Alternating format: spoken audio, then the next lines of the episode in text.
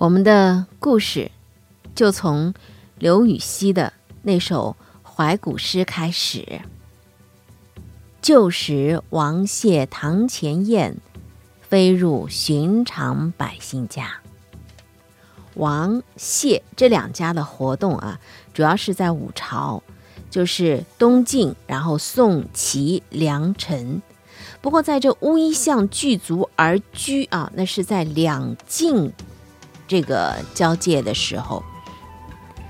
王谢他们代表的是乌衣豪门，呃，他们呢原来是北方的，并不是江南这边的人，北方的这个呃。属于氏族或者朝中当官的家家族，那么王氏他的祖籍呢？琅琊临沂，也就是现在的山东临沂。那么谢氏他们的祖籍呢是在陈郡阳夏，就是现在的河南太康。也就是说，王家呢是山东人，谢家呢是河南人。到了西晋末年的时候，永嘉年间。晋王朝在经历了持久的同室操戈当中，特别的衰弱不堪，就是开启了一个五胡乱华之局。那么匈奴、鲜卑这些少数民族相继啊，攻陷了洛阳，占领了长安，杀了怀帝啊，害了闵帝。中原的那些衣冠士族纷纷就往南逃来避战乱，投靠后来成为。东晋元帝的琅琊王司马睿，然后呢，他们就等于说是呃南下而来嘛，在这个残山剩水当中，世世代代就生活下去了。那么，我们把南晋呃两晋南朝三百多年间看作一个历史单元的话，这里头呢有三条线，一个是社会组织上的门阀等地。第二个呢是保障这个门阀延续的九品中正的选官用人制度，第三个就是标志着门阀清雅的清谈玄学的风气。就这三个线呢，它是一直没断过啊，这跟其他的这个历史朝代的单元有点不一样的。那么正是因为有这三条线，第一它是氏族，第二它是。选官用人的这个制度，就是氏族的呃这个圈层内嘛，阶层固化。还有一个呢，就是那种清谈啊，玄学源远流长，形成了一个个源远流长的豪贵家族。他们的子弟也就凭借着这个世资，依靠这个地势啊，主委风流，作取公卿。主委是什么呢？咱们到后头了都会特别提到，呃，这个主委是什么？就类似于拿在手里的一个呃尾巴啊，这个动物的尾巴，像马尾巴，像鹿尾巴这样子的，它叫主。这个呃甩着，看上去好像特别好看似的。这是王氏家族当中的一个人，他有这样的一个范儿在那里，后来就流传开来了。那么两晋南朝不断的在那里变皇帝、变皇帝、变皇帝，而对于世家子弟来讲呢，他们就形成了一个什么样的一个骨子里头的价值认知呢？谁做皇帝？张三李四、王五赵六，不管，默然处之，无动于衷。要紧的是什么呢？关注的是什么呢？自己的家族的地位。所以啊。背后森森见影，外表谦谦礼让的禅让大典当中啊，像起草那个诏书的、传递喜寿的这些皇权象征的，都是那些头号氏族的王家的谢家的子弟。在他们看来，这不过是把一家的东西啊给了另外一家，没有伤感，没有愤慨。所以在两晋南朝的世家子弟当中，你要找到三五个忠臣还真是不容易。但是你要找到三五达孝子啊，不难，因为他们关注的是自己家族的延展，而不是朝廷的兴衰。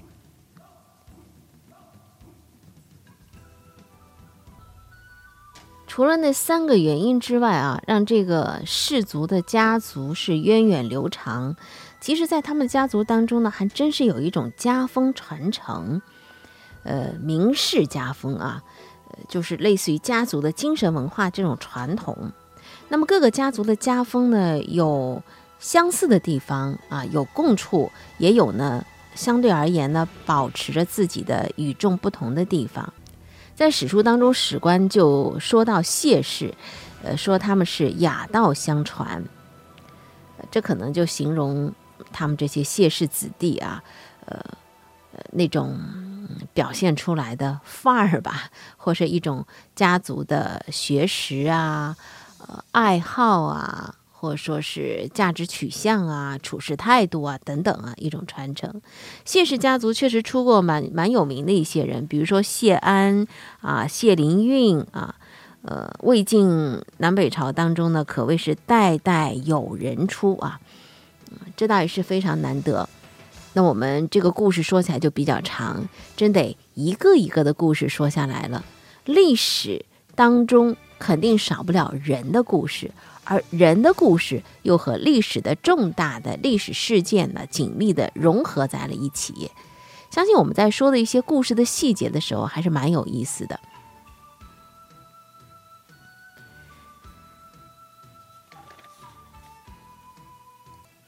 往前最早推到谢氏的远古，那是周宣王时候的申伯，他封了一块地啊，谢地。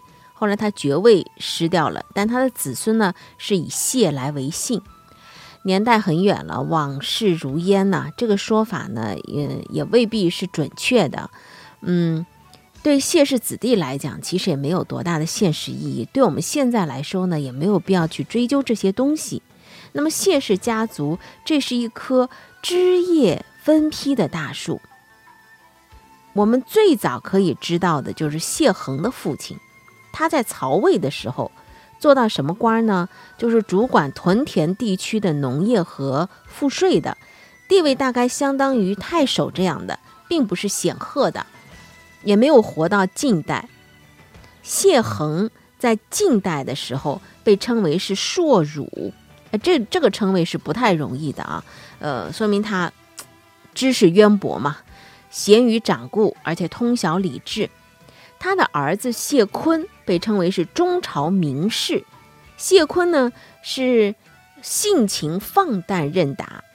我们这样一说，您就可以想见得到，这父子二人之间有着一道深深的代沟，呃，不亚于玛丽亚纳海沟那般深的这个代沟。性情不同啊，表现出来的这个嗯为人处事的态度方法。也都不尽相同。那么，先来说说父亲谢衡，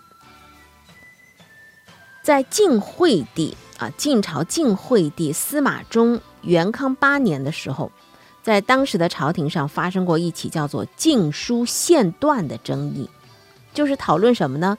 我们晋朝的史书要从哪一年开始？有关于三国的电视剧看的也挺多了，我们都知道啊，司马家。原来是曹魏时候的大臣，但从司马懿开始，他慢慢的就攫取了朝廷大权。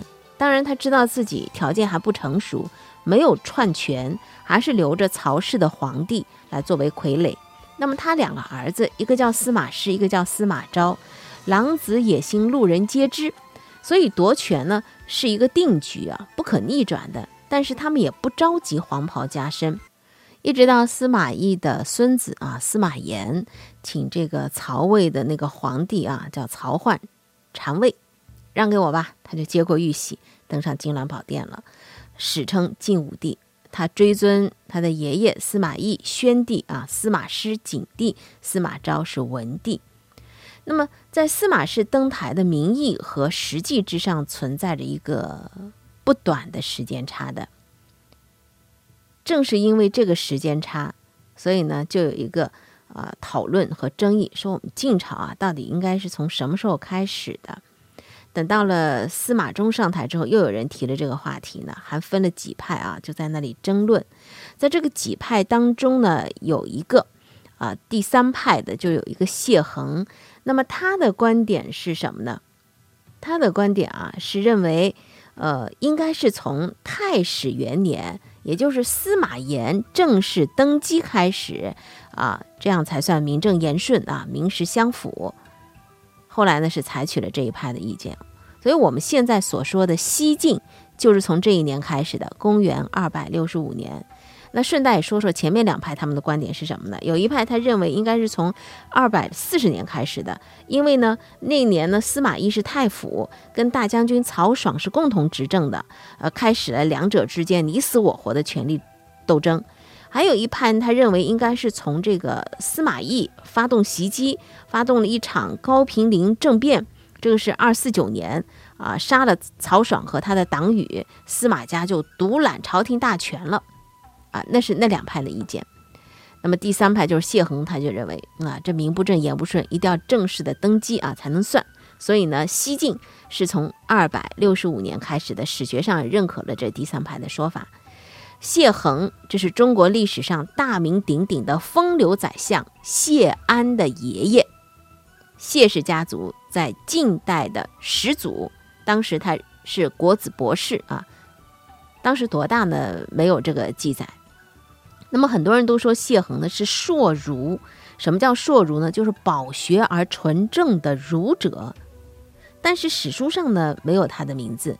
准确点讲呢，就是晋书没有为他立传。显然，尽管他儒，而且是硕，但是没有赫赫的事迹啊和和和积极的声明，所以呢没有给他单独立传。这一点要跟那个山东琅琊王氏相比呢，就逊色了。王氏他们在晋代的鼻祖呢，呃，有王祥、王览两兄弟做到三公，他们的传记是紧接在帝王后妃列传之后的，呃，是在这个晋代的很多的啊诸公之首的，所以谢氏的起点要比王氏低了一些。那么王谢真正能够并称。就是我们刚才说的啊，谢安之后的事儿。谢安那是中国历史上大名鼎鼎的风流宰相，淝水之战啊，那就是他指挥打的这个仗，呃，以少胜多的一个经典案例。到后头我们说到谢安的时候呢，会提到他的那些啊赫赫事迹啊，积极声明。当然，对于他爷爷来讲呢，就没有那么大的名气。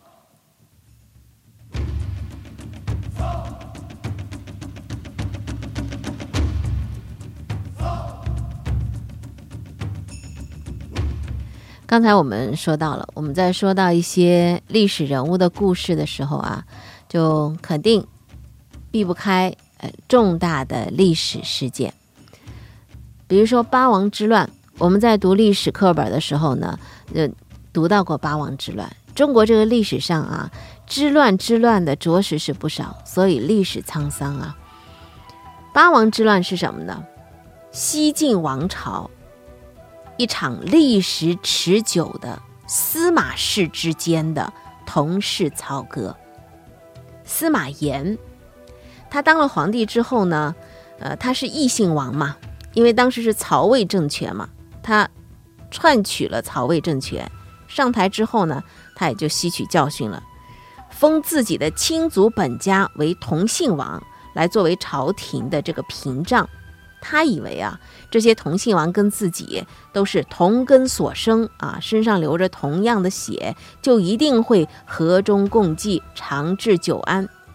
我也觉得奇怪了，呃，他难道没有从这个曹丕跟曹植这个兄弟之间的同事，嗯，斗在釜中泣 这首诗当中，七步诗当中学到些什么？好像没有啊。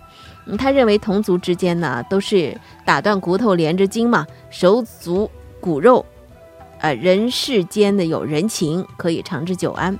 但是，他忘了一个，忘了一个什么呢？非常重要的，呃，一个砝码。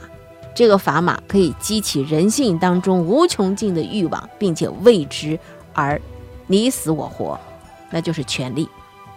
权力这个东西是令人心摇目眩的东西，同姓本家，手足骨肉，那是一条非常轻柔的亲情的纽带，根本就抵挡不住权力的诱惑。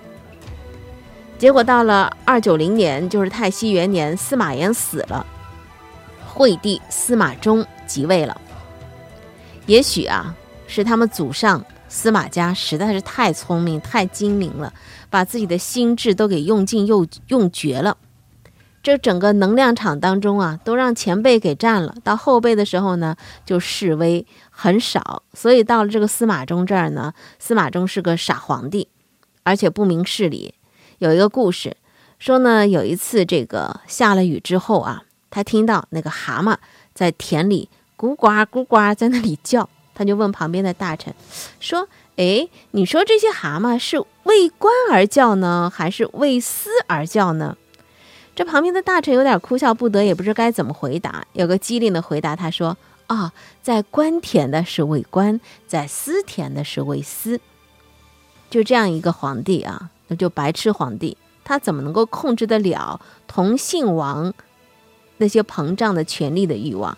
更何况你无能啊，你还想控制？想都别想，门儿都没有。他连自己的老婆都控制不了。他老婆是谁呢？贾南风。你可以去搜一下，这个皇后很厉害，厉害在哪里啊？残忍、阴狠，而且还淫荡。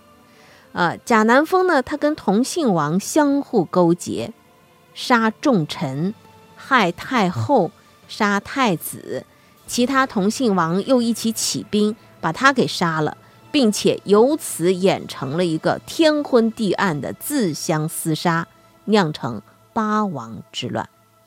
互相残杀的八个同姓王，这名字我们就不说了，因为说起来着实您也记不住，听着还还呃一头雾水啊，有点晕。反正就八个同姓王都姓司马的，他们之间的势力呢是你消我长，鱼贯入京。今天你到京，明天我到京，有点像轮番坐庄一样。那么最后收拾残局的是谁呢？东海王司马越。八王之乱到底持续了多久？公元二百九十一年开始的，一直到公元三百零六年，十五年的时间。这场漫长的厮杀造成的第一个后果，咱们不用说是生民涂炭、名士被杀、国家元气大伤。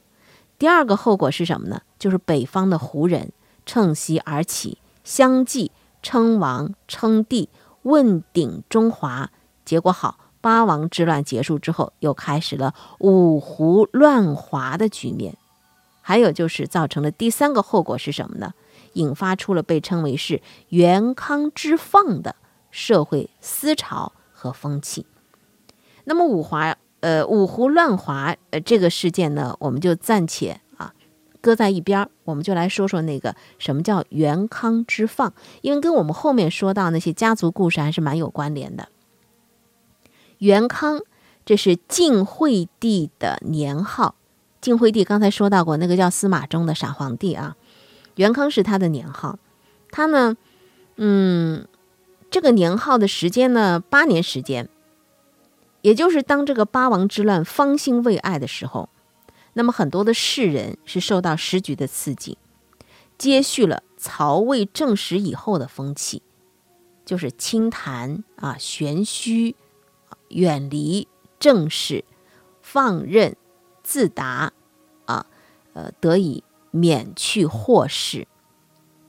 当时有这样记载，说元康以来，建经上道，以玄虚弘放为宜达，以儒术清简为避俗。什么意思呢？就是鄙薄儒学，崇尚道家。摆落礼教，任性放纵，所以西晋初期那点儿儒学复兴的光景，在八王之乱当中全都是没了啊，扫荡干净了。更有的呢，还有很多的士人还做出了各种各样惊世骇俗的有悖情理的事情，比如说，呃，那些子弟们啊，相互之间披头散发，光着身子啊喝酒，然后戏弄这个呃女仆啊小妾。这种胡作非为、乱七八糟，你还不能批评啊，否则还伤情面，还被嘲笑。这就是所谓的元康之放。这种风气一直持续到西晋灭亡，到东晋的时候还是有余风在的。那么谢坤啊，我们就刚才说到的谢恒的儿子啊，这父子俩有着玛丽亚纳海沟般的代沟。谢坤他。就是在这种风气当中度过他的青少年时代的。那么跟他的父亲所生活的那个时代是不一样的，所以他也是成了这个风气当中的非常出众的一员。自然父子之间这个代沟就很大了。元抗之放。呃，有他的政治原因啊，也有他的历史上沿袭下来的思想的渊源。他接续的是曹魏正始年间的玄学传统。那个玄学传统呢，呃，比较有代表性人物的就是竹林七贤啊，也是非常的呃任诞放达的。那么竹林七贤。呃，他们当时是被称为是正史之鹰，呃，就是司马氏集团跟曹氏集团在那里争权的时候，也是政局非常险恶的时候，就是曹魏的正史年间。玄学这个“玄”字啊，是出自于老子当中的“玄之又玄，众妙之门”这句话。玄学它是以道家思想为灵魂的，它不同于先秦的道家思想，所以后面有也有人叫它叫新道家。它是一个非常复杂的哲学史的问题啊，有很多种原因。我们在这呢也不去给它延展开来，我们就来说说这个正史之音。正史之音，嗯，代表人物嵇康、阮籍七个人，经常在竹林当中是饮酒笑傲啊，玄谈，所以叫。竹林名士，他们把有、美、本、末这些很玄妙的问题，具体成这个跟自然之间的关系啊，主张的是放任自流。呃，他们所主张的是人性要放纵自己的欲望啊，不能抑郁自己的欲望。呃，放纵欲望呢是合于自然之理，所以呢，他们就把明教跟自然给对立起来了。也许啊，这些个性解放的呼声呢，呃，颇有点故意用自然的这个说法来对抗司马氏他们标榜的明教来篡权的这个用心，但是呢，他也不免走向了一种偏激。那么在现实生活当中，他们经常会有一些惊世骇俗的行为举止，比如说像阮籍，他很敬重他的嫂子，有一天他的嫂子要回娘家去探亲了，他就前去话别，这在当时是不合于叔嫂之礼的，呃，所以很多人讥笑。啊！攻击他，他根本不理会。他说：“礼难道是为我而设置的吗？”他本来就是一个至孝的人。当他的老母亲病逝的时候，他正在跟别人一起下围棋，听到这个噩耗，他当然应该是很难过的。但是表面不动声色，执意要把这一局给下完，然后再喝酒两斗，嚎啕大哭，吐血，吐血数声。殡葬的那天，他还是行之若素。喝酒吃肉，直到最后诀别的时候，哭声如雷，又吐血数声。所以他这个行为举止呢，有人觉得挺怪癖的，呃，当然是不合于居丧之礼的，作为礼法之事是不容的。所以呢，有人就批评他说呢，你这个人啊，真是啊，呃，把他比作谁呢？商纣王啊。呃，扬言说要把他放逐到荒寒不毛之地，免得他污染华夏风气。那么竹林名士的那些行为举止，大多都有点像这个的。比如还有一个叫刘伶的，裸体喝酒，还写了《酒德颂》来自辩。这一切就是他们所认为的放达啊，不被拘束、放浪形骸的怪诞行为的背后，其实会是什么呢？未免。不隐藏着一颗身处乱世而被扭曲的痛苦的灵魂，所以再说到元康之放和正史之音和竹林之诞，哎，它有着一脉相承的关联的。那么谢坤啊，我们再说到这个谢坤，谢坤在他二十出头的时候，长沙王入朝执政，他听说谢坤想逃出京城投奔别人，就派人把他给抓去。鞭打了一顿，谢坤也知道我辩解也没有用啊，我索性就自己解开了衣裳，露出了脊背，任凭发落。那个长沙王呢，觉得诶，好像你也不像个心怀鬼胎的人啊，好吧，我就收回成命，下令就放了他。谢坤呢，又默默地穿好衣服，自始至终一句话不说，脸上也一点都没有高兴和愤怒、害怕这种表情。当时他二十岁出头，年轻人，应该是一个敏感而自尊的青年。纵使这个鞭子没有抽在他的皮肉之上，那你怎能啊就保证说没有在他的心里留下一个印痕呢？所以谢坤生活在那个年代啊，呃，他跟他的父亲谢恒截然不同的这个认知、价值取向和行为举止是可以理解的。在一九六四年九月份，南京中华门外戚家山的北路半山坡上，出土了谢坤的墓。当然，这个木帚之中的枯骨早已不见了，只有木质一块，还有碎瓷碗一只。一般南京六朝时候，很多的墓都被呃盗过，甚至有些呢是破坏性的这个。呃，发掘盗墓啊，毁坏啊，也跟当时南朝的这个历史沧桑啊，不断的更迭皇帝是有一定的关系的。那么谢坤的墓墓志呢，呃，大概就六十公分高，宽呢大概也就是十六点五公分。您大致可以这样比划一下啊，不不大。上面是隶书镌刻的，一共就四行，每行十七个字。记得特别的简单，就说呢，他官呢当到豫章内史，豫章是现在的江西南昌，死于东晋泰宁元年十一月，时年四十三岁。为他营葬的有妻子刘氏、儿子谢尚、女儿甄石，还有他的弟弟谢剖，啊谢广，呃他的儿子谢尚啊，我们后面也会说到他的故事。真实的女儿叫算子，大蒜的蒜啊，算子。她后来呢成了太子妃、皇后、皇太后。那么谢剖呢，就是风流宰相谢安的父亲，官至吏部尚书的要职。谢广曾经做到尚书。呃，这位名士达士啊，在一捧黄土当中。经历了一千六百多年的寂寞，重见天日，似乎能够给我们一种真实感，觉得历史和现实并不遥远。